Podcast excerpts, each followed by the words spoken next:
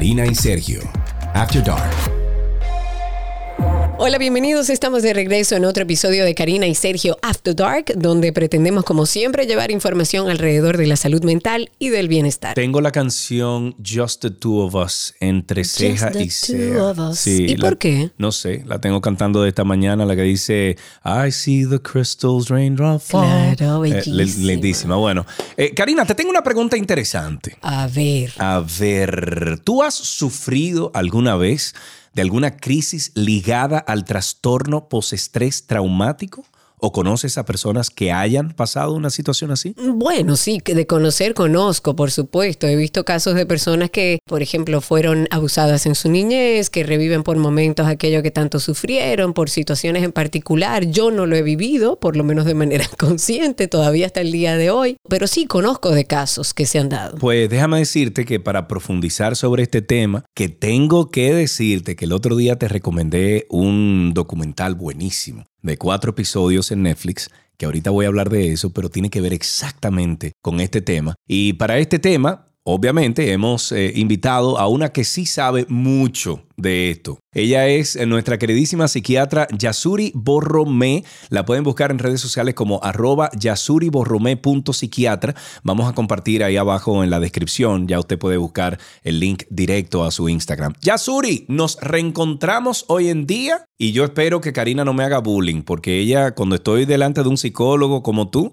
le encanta hacerme bullying. ¿Cómo estás? No, no, no, nada de bullying. Bienvenida. Buenas, Karina y Sergio. Y Karina, te perdiste el episodio de trastorno obsesivo compulsivo. No se perdió nada, déjate de eso, no se perdió nada, fue una bendición. Doctora, eso fue completamente a propósito, porque yo sé, yo sé que eso iba a ser una terapia para Sergio Carlos, entonces lo liberé para que se tome la terapia gratuita con usted. Exacto. Ok, vamos a hablar de estrés eh, postraumático. Esto es un término que incluso se hizo bastante conocido para personas que no manejaban la información en medio del conflicto aquel de Johnny Depp, de Amber Heard. Se habló mucho de estrés postraumático y mucha gente empezó a interesarse por el término. Así que vamos a empezar por ahí. ¿Qué es el trastorno por estrés postraumático? El trastorno por estrés postraumático, para decirlo de una manera simple, porque estamos hablando prácticamente de un síndrome, o sea, abarca muchos aspectos de la vida del ser humano, es un conjunto de síntomas que aparecen a partir de un evento catastrófico y vital para el ser humano,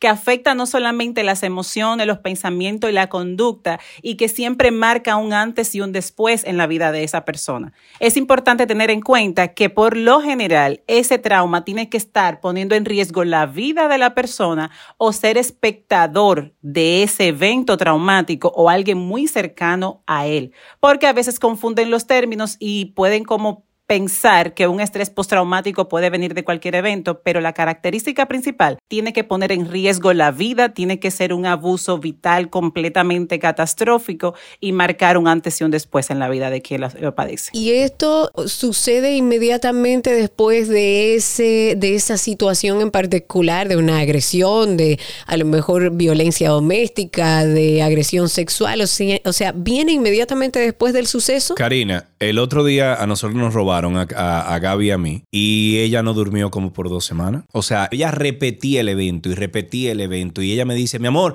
y se levantaba a las 3, 4 de la mañana y me decía, ay, me acabo de imaginar cuando llegué a la casa. O sea, y se lo imaginaba. Eso es estrés postraumático, ¿correcto, Yasuri? Ese es uno de los factores de riesgo para el estrés postraumático. Importante que lo digas porque, como mismo dice Karina, ¿aparece inmediatamente después? No, un mes o más después del evento. Si aparecen los síntomas inmediatamente después del evento, sería un trastorno por estrés agudo. Lo agudo no es impactante, lo agudo viene siendo realmente rápido. Entonces, si aparece dentro de los primeros días, horas y hasta un mes después del evento, es un trastorno por estrés agudo. Ahora, si estos síntomas aparecen de manera, vamos a decir, eh, de poco a poco, a partir de un mes y hasta después de seis meses, a veces hasta años, entonces estamos hablando del trastorno de estrés postraumático. Los dos son eventos traumáticos. Lo que sucede es que a veces el ser humano se recupera de forma favorable en un mes, se queda en estrés agudo, pero si los recursos psicológicos son menos que el evento que los, vamos a decir que los marcó,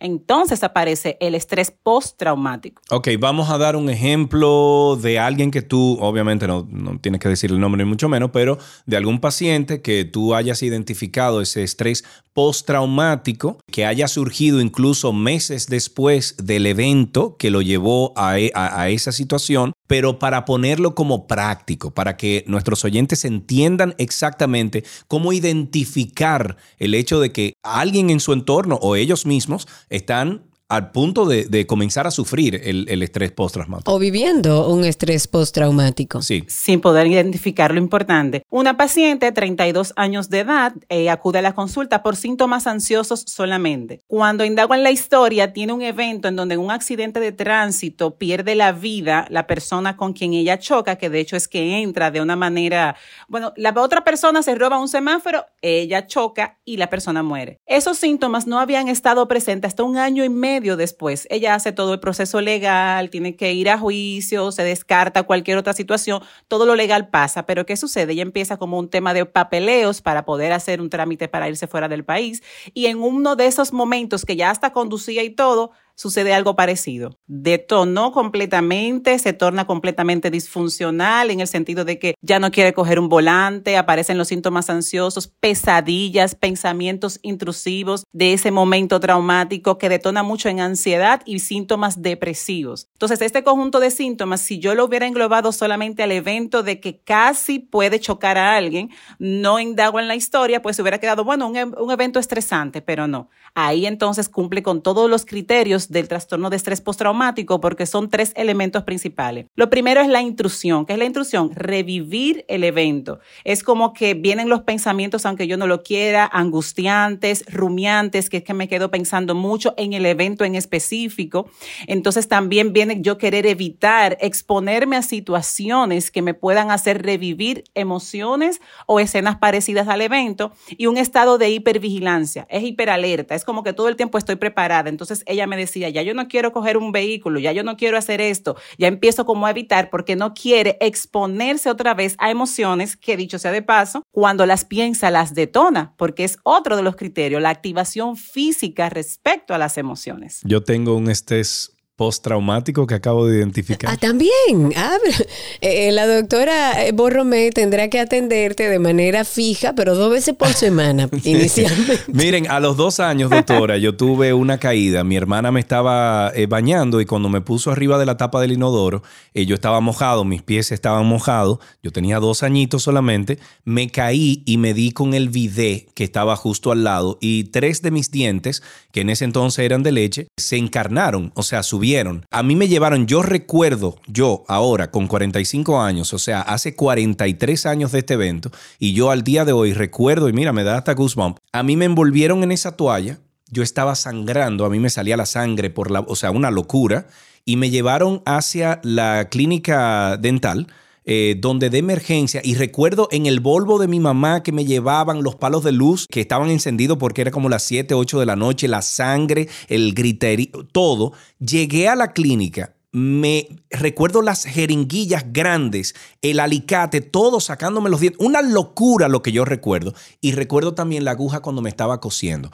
Eso durante toda mi vida, a mis 45 años, mira que me, me, me, me afecta. Te activas físicamente. Sí, yo cuando recuerdo eso, cada vez que voy a sacarme sangre, cada vez que me tienen que poner un suero, cada vez que hay algo que tenga que ver con alguna jeringuilla, yo me pongo malo. Eso pudiera llamarse estrés postraumático porque no veo ahí. Karina, yo me he desmayado. O sea, me, me, enseñan la jeringuilla, me dicen, di que ven, te voy a poner la anestesia. Y yo hago, ay, doctor, espérese, wop, y me voy. Pero para ponerlo un poco en contexto y poder definir, o sea, me parece interesante el ejemplo para ver si podemos definir. ¿Esto se puede llamar estrés postraumático? O podemos ponerle otro nombre, porque aunque sí tiene temor a las agujas, no veo algunos indicadores de lo que nos has dicho donde su vida no se desarrolla, eh, o sea, se desarrolla naturalmente. Y ojo, Yasuri, que yo sé que la jeringuilla no me va a hacer nada. O sea, a mí me han puesto jeringuilla, suero y todo, y yo y no me duele ni nada. Es aquí arriba que está el asunto. O sea, es en la mente que comienza a millón a recordar todo y me, me voy en una. Importante, eh, sí es un trastorno de estrés postraumático porque aunque no haya interferido en funcionalidad con el desarrollo de su vida, es una memoria. Es tanto que hay criterios distintos para el trastorno de estrés postraumático de la niñez menos de seis años. Y la memoria fija es a partir de los cuatro. O sea que si tú recuerdas el evento de los tres, tuvo la capacidad de dejar esa huella y definir probablemente el resto de tu vida en donde las características de la necesidad de control, de tener, de no tener imprevisto, de que las cosas salgan. Ey, ey, ey, ey, ey, ey, espérate un momentico, espérate, espérate, espérate, Yasuri.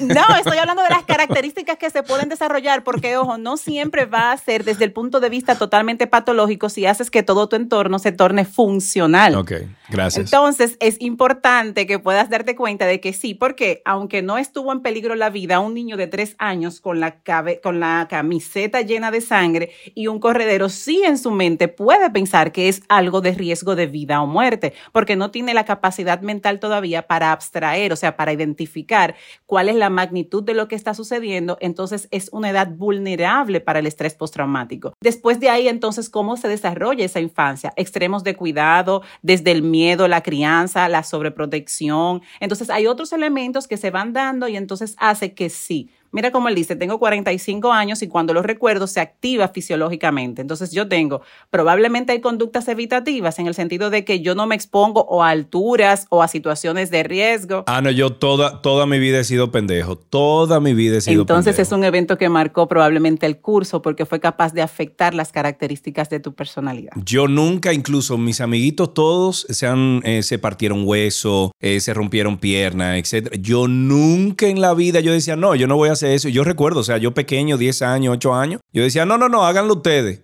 y siempre había uno que se rompió un brazo, una cosa. Yo nunca, hasta hace tres años, me rompí una, un hueso. Es bueno que hemos dado algunos ejemplos para ambientar un poco a nuestra audiencia en que hay muchas situaciones que pueden causar el estrés postraumático. Vamos a enumerar algunas. Ah, hemos hablado de accidentes, hemos hablado de caídas en la niñez, hemos hablado, pero ¿qué otras situaciones? Sé que es mucha, que el abanico es bastante grande, pero ¿qué situaciones causan el trastorno por estrés postraumático? Cualquier situación traumática en tu vida. No, no es así, ya Pero ¿qué significa trauma para cada uno? Porque va a tener que ver también con el temperamento y con la personalidad. Bueno, en, una tribu de caníbal, tú vas y que se coman una gente no es traumático para nadie. Porque la cultura también influye en el desarrollo del estrés postraumático. Las culturas que moral o éticamente hablando inculcan mucha culpa o comentarios autodestructivos respecto a ciertas conductas tienen también mayor riesgo de desarrollarlos. Pero ¿cuáles son esos eventos? Las guerras que ahí fue que empezó a descubrirse el diagnóstico en sí, el trastorno de estrés postraumático. También está el abandono en la niñez, abandonos groseros a una edad eh, vulnerable, el abuso sexual, la violencia sexual, el maltrato físico, porque más que también el impacto de lo que sucede, ¿a qué edad sucede? La violencia doméstica, cuando hay accidentes de tránsito, que hay muerte, cuando hay catástrofes naturales que son capaces de, por ejemplo, no solamente murieron familiares, sino también que hubo pérdidas económicas, que hubo pérdida de casa, pérdidas materiales, pérdidas emocionales. Entonces son todos esos eventos, muertes traumáticas, no por muertes naturales, porque si yo quiero mucho a una abuela y fallece, no hay criterios para desarrollar un estrés postraumático. Sobre exposición a temas sensibles, por ejemplo, arrestos de personas en un accidente de tránsito, a situaciones de grandes precariedades. Y esta exposición tiene que haber un criterio particular. No puede ser a través de las redes sociales, porque ahora muchas veces uno se sobreexpone o se sobreestimula con eventos traumáticos de otras personas y no por eso uno la va a padecer, a menos que tenga que ver con tu trabajo. Por ejemplo, yo como médico, si yo puedo exponerme o ver una situación muy grave que le sucedió a alguien de mi área, puede también tener el riesgo. Esto no es solamente esa amenaza vital, no es solamente que la vivas, sino también que tú tengas alguien a tu alrededor que pudo haber vivido eso real o una amenaza. Es importante porque a veces es solo un, vamos a decir, un atraco en donde no se vio amenazado, pero solo el impacto psicológico y emocional es capaz de dejar esa huella.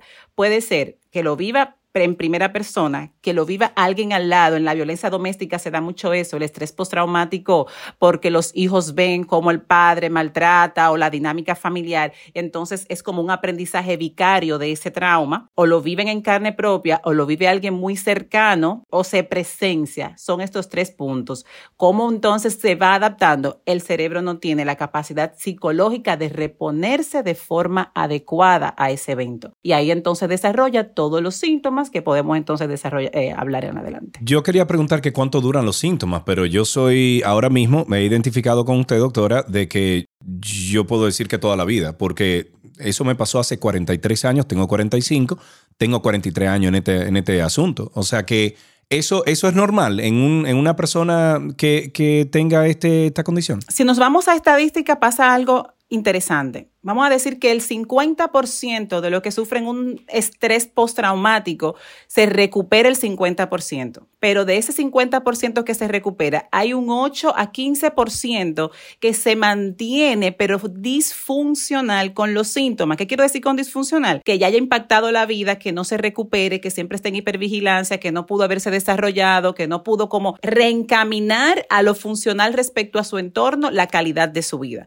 Entonces, se le anteriormente trastorno de estrés postraumático de inicio tardío, pero ya no, sino de inicio retrasado, porque muchas veces lo que hace la mente para poder protegerse es bloquearse, es desconectarse de las emociones, es la disociación, que es otra característica, es que es que yo no siento las emociones o me anestesio o me inhibo de la parte emocional. ¿Hasta cuándo? Si el evento sucede en la adolescencia o en la niñez temprana o tardía, hasta que en la adultez pase un evento o parecido o alguien lo vive viva cercano parecido, entonces se detona este grupo de síntomas y entonces aparece ya lo que podemos determinar como el cuadro de trastorno de estrés postraumático. Ok, ¿y tenemos alguna metodología para diagnosticar el trastorno de estrés postraumático? Claro, ahí está el famoso DSM, si nos vamos como a los criterios, ¿cómo entonces yo sé que sí se cumplen los criterios para el trastorno de estrés postraumático? En primer lugar, tiene que haber esa exposición, como expliqué, o al evento directamente o al evento de forma muy cercana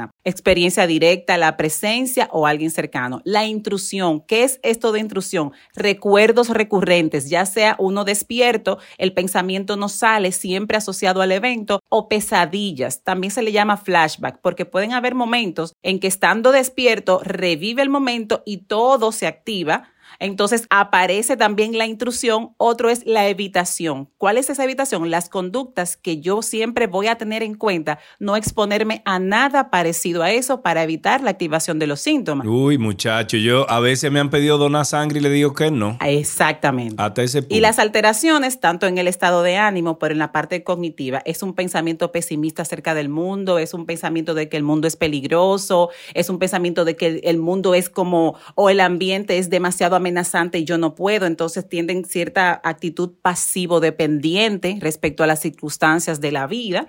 También aparece ese signo de alerta, van a manejar o culpa, o van a manejar mucho temor o van a manejar un aplanamiento afectivo tal que tienen como hasta una característica de desapego. Es que yo no me puedo como apegar o no tengo como esa capacidad de apegarme afectivamente. ¿Qué tenemos que tomar en cuenta? Que muchas veces se espera que todos estos síntomas aparezcan en una misma persona y no. El trastorno de estrés postraumático puede ser de aparición diferente en cada persona atendiendo a su personalidad, valga la redundancia. Unos lo van a expresar como en excitación, en exaltación, en, vamos a decir, en revivir esto de una parte muy dramática, externalizándolo, los llantos, los gritos, otros con un aplanamiento afectivo, o sea, totalmente aislados de la emoción, totalmente apagados, totalmente tranquilos y tienen el estrés postraumático, solo que no lo expresan de la otra manera. Otros con conductas y emociones que pueden fluctuar entre trastorno de ansiedad o trastorno depresivo, que siempre hay que hacer el diagnóstico diferencial. Muchas personas van a la consulta entendiendo que es depresión o ansiedad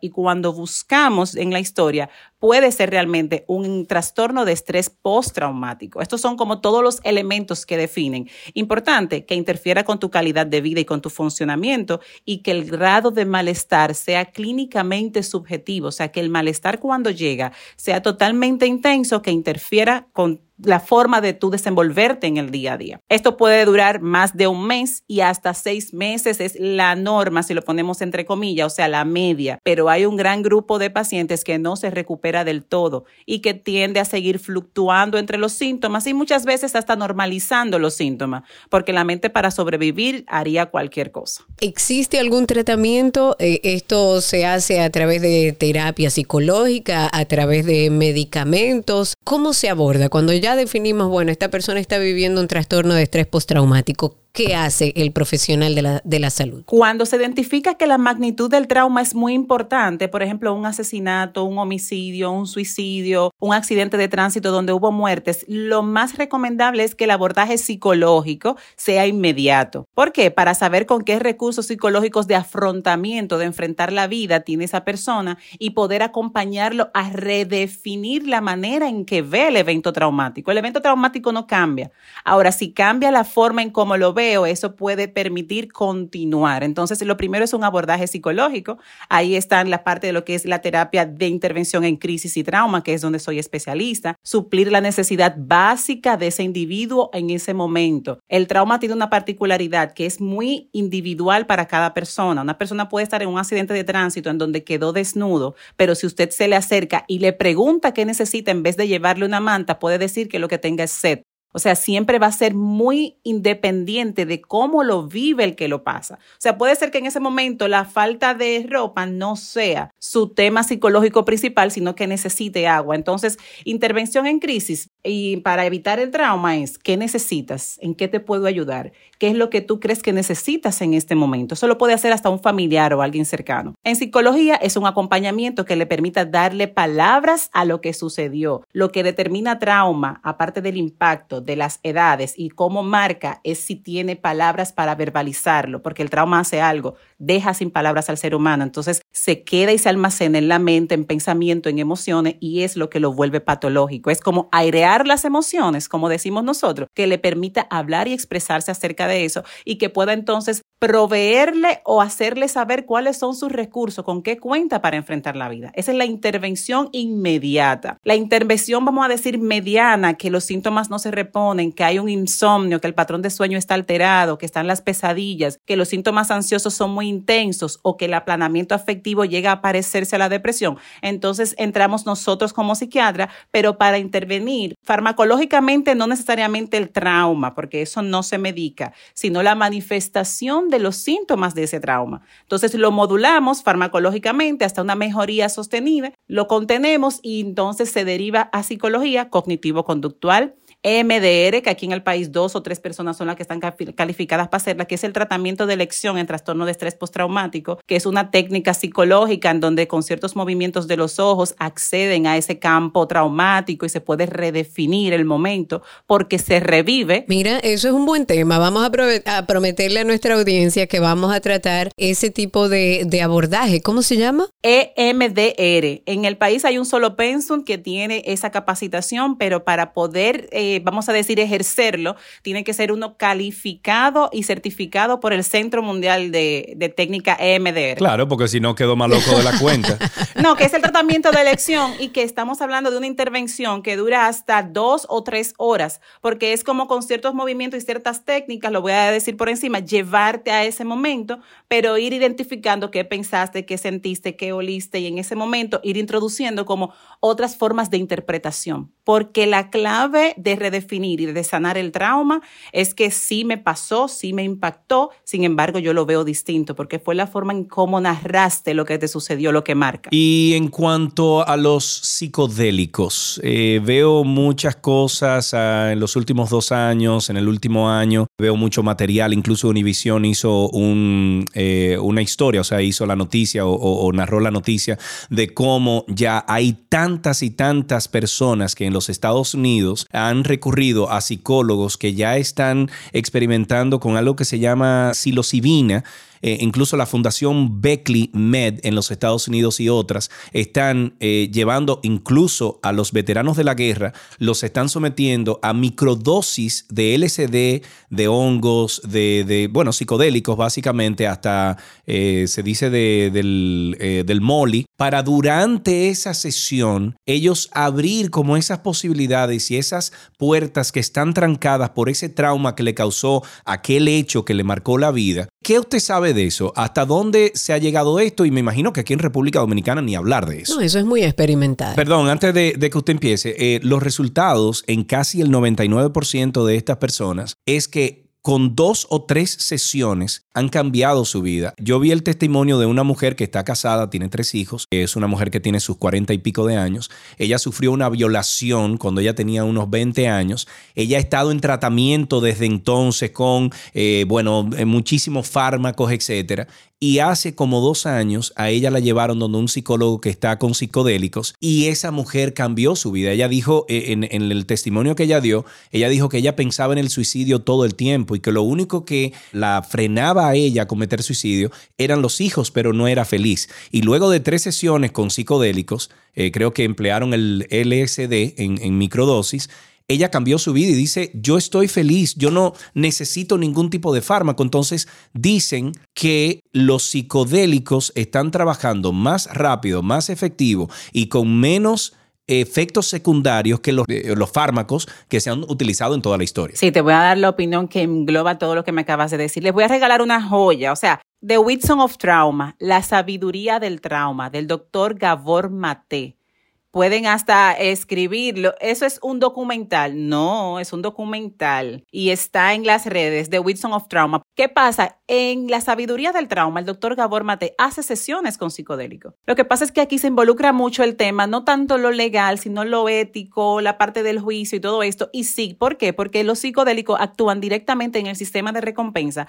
o en esa área del cerebro que nos permite redireccionar la manera en que percibimos el mundo, o sea, las conexiones neuronales la parte de interpretación y actúa directamente y tiene la capacidad de modificar las emociones. ¿Por qué lo hace de forma rápida? ¿Cuál es el punto dentro de la legalidad o no? El riesgo del mal uso, del abuso, de la dependencia, como mismo pasa con los psicofármacos. Aquí en el país son pocos los psiquiatras que están implementando ciertas intervenciones para los síntomas crónicos, depresivos y ansiosos con unas infusiones, ni siquiera voy a dar el nombre por el tema que significa eso, pero ¿qué pasa? La FDA no lo aprueba por el riesgo de que genere dependencia. Pero yo he visto en pacientes que del 100% que lo he hecho, esa intervención no necesariamente farmacológica, los pacientes se recuperan en seis días. Claro, con consentimiento informado. Y a largo plazo, ¿estos resultados se mantienen? Esa es la sostenibilidad que se va a buscar en psicología, porque yo siempre digo algo, de cómo, yo como psiquiatra puedo mejorar el 80% de tus síntomas, hasta el 90%,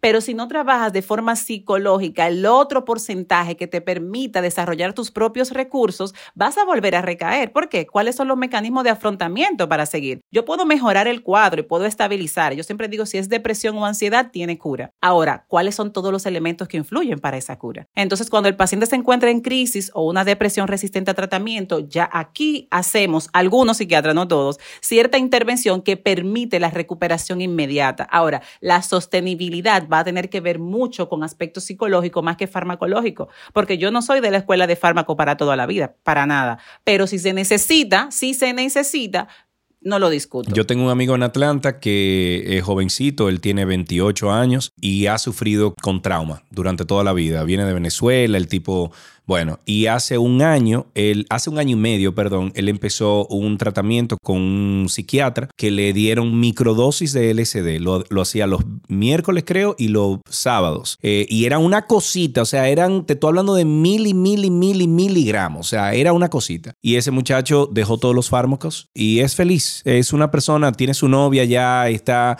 desarrollando una vida normal como cualquier otra. Me dice, loco, a mí se me fueron todo mi trauma y fueron una sesión de un mes y medio nada más. Y cuando él tenía toda la vida tratándose. Sí, y pasa algo importante. El trauma ni se supera, ni se olvida, ni se va. El trauma se integra. Claro, pero se mira de otra forma. Exacto, se integra, lo vas a integrar, porque mientras más lo rechaces, más crece y aparecen otras formas. Ah, que resolví un área de mi vida, pero de repente tengo problemas económicos. Resolví lo económico, de repente. No, ¿por qué? Porque se va a cambiar de forma hasta que no lo integres. ¿Y qué pasa con la parte de la farmacología o de la intervención? Si es necesario, sí, pero no necesariamente toda la vida. O sea, hay que buscar, hay que seguir buscando cuáles son esos temas que todavía no se han resuelto o que no son vistos, entonces se puede hacer. Ya la Escuela Americana de Psiquiatría, aprobó y lo pone en práctica en Estados Unidos, la Universidad de Yale es la pionera en el mundo de infusiones de ketamina, que es un anestésico, pero que se descubre que a subdosis y a microdosis tiene la capacidad de producir alivio inmediato de síntomas depresivos. Y ojo que la ketamina en los Estados Unidos está siendo abusada por los jóvenes como una droga recreativa y no debería de ser. Exacto. No, señores,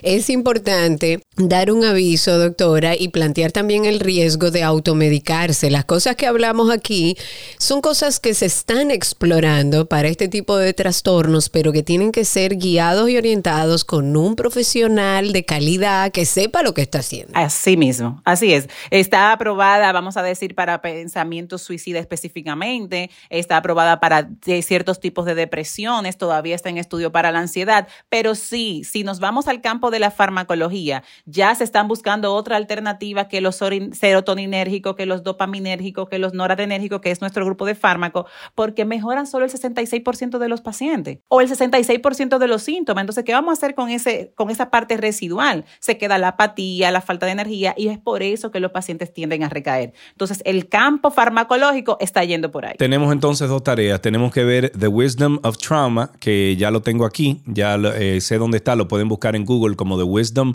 of Trauma. Y también, doctora, le voy a recomendar a usted y a todos los oyentes que pasen por Netflix. Hay una miniserie, una docuserie que se llama How to Change Your Mind, cómo cambiar tu mente. Son cuatro episodios, pero son fenomenales sobre el uso de eh, psicodélicos en microdosis y recetadas. No vaya usted a buscarse una persona ahí que le venda una cosa que no es. Además, vaya donde un psiquiatra primero y es excelente porque ahí están hablando de todos los estudios que hemos mencionado aquí. Doctora, yo creo que hemos abordado absolutamente 360 de este tema del estrés postraumático. Otra sesión que debo eh, agendar con usted para entonces tratar primero lo del OCD y entonces ahora lo del postraumático. Que una cosa puede tener que ver con la otra. Yo, eh, eh, estas visitas con usted me van a salir cara, pero bien. No, te van a salir, te van a salir muy bien. Vas a poder reorientar tu vida y de eso se trata. Por eso hacemos este proyecto donde hablamos de salud mental para que la gente pueda ponerle nombre a las cosas, para que la gente pierda el temor de visitar un profesional de la salud mental, porque en general lo que nos va a generar es mayor calidad de vida. Entonces, escuche todo y cada uno de los episodios que están aquí, póngale nombre a lo que va viviendo y busque profesionales, porque hay soluciones. Doctora, muchas gracias. Un placer para mí siempre. Si quieres ponerte en contacto con Karina y Sergio After Dark, puedes escribirnos a infoafterdarkpodcast.gmail.com. Además, puedes seguirnos en Instagram, Karina y Sergio After Dark, Karina Larrauri y Sergio Carlo. Muchas personas que pasan por situaciones traumáticas quizás tengan dificultad temporaria para adaptarse y afrontarlas, pero con el tiempo y con el autocuidado generalmente mejoran. Mm, tengo que trabajar eso yo. si los síntomas empeoran, duran meses e incluso años e interfieren con tus actividades diarias, es posible que tengas trastorno de estrés postraumático. Si tú encajas con este perfil del cual hemos hablado aquí en este episodio, busca ayuda por favor. Que hay solución, hay solución y hay muchos profesionales alrededor que pueden ayudarte. En la conducción estamos Karina Larrauri y Sergio Carlo. Este contenido fue producido por Cindy Paulino y en la edición Raven Pineda. Recuerden que nos pueden enviar sus notas de voz con su testimonio, tanto a través de nuestro usuario en Instagram, que es Karina y Sergio After Dark. Usted utiliza el mensaje directo y nos envía por ahí el audio, no solamente de su testimonio, sino de algún tema que quieren que tratemos aquí. Lo que quiera comentar, Karina, si quiere que nosotros, por ejemplo, ejemplo, revivamos algún tema que hemos tratado con algún eh, especialista y que lo hagamos ya más eh, personal, vamos a decir, de la práctica, de lo que ha pasado con nuestros oyentes, envíenos esos testimonios, que nosotros podemos armar un programa alrededor de esos audios. Claro, en Instagram, Karina y Sergio After Dark y también en el enlace que está en la descripción de este episodio. Será hasta la próxima. Karina y Sergio, After Dark.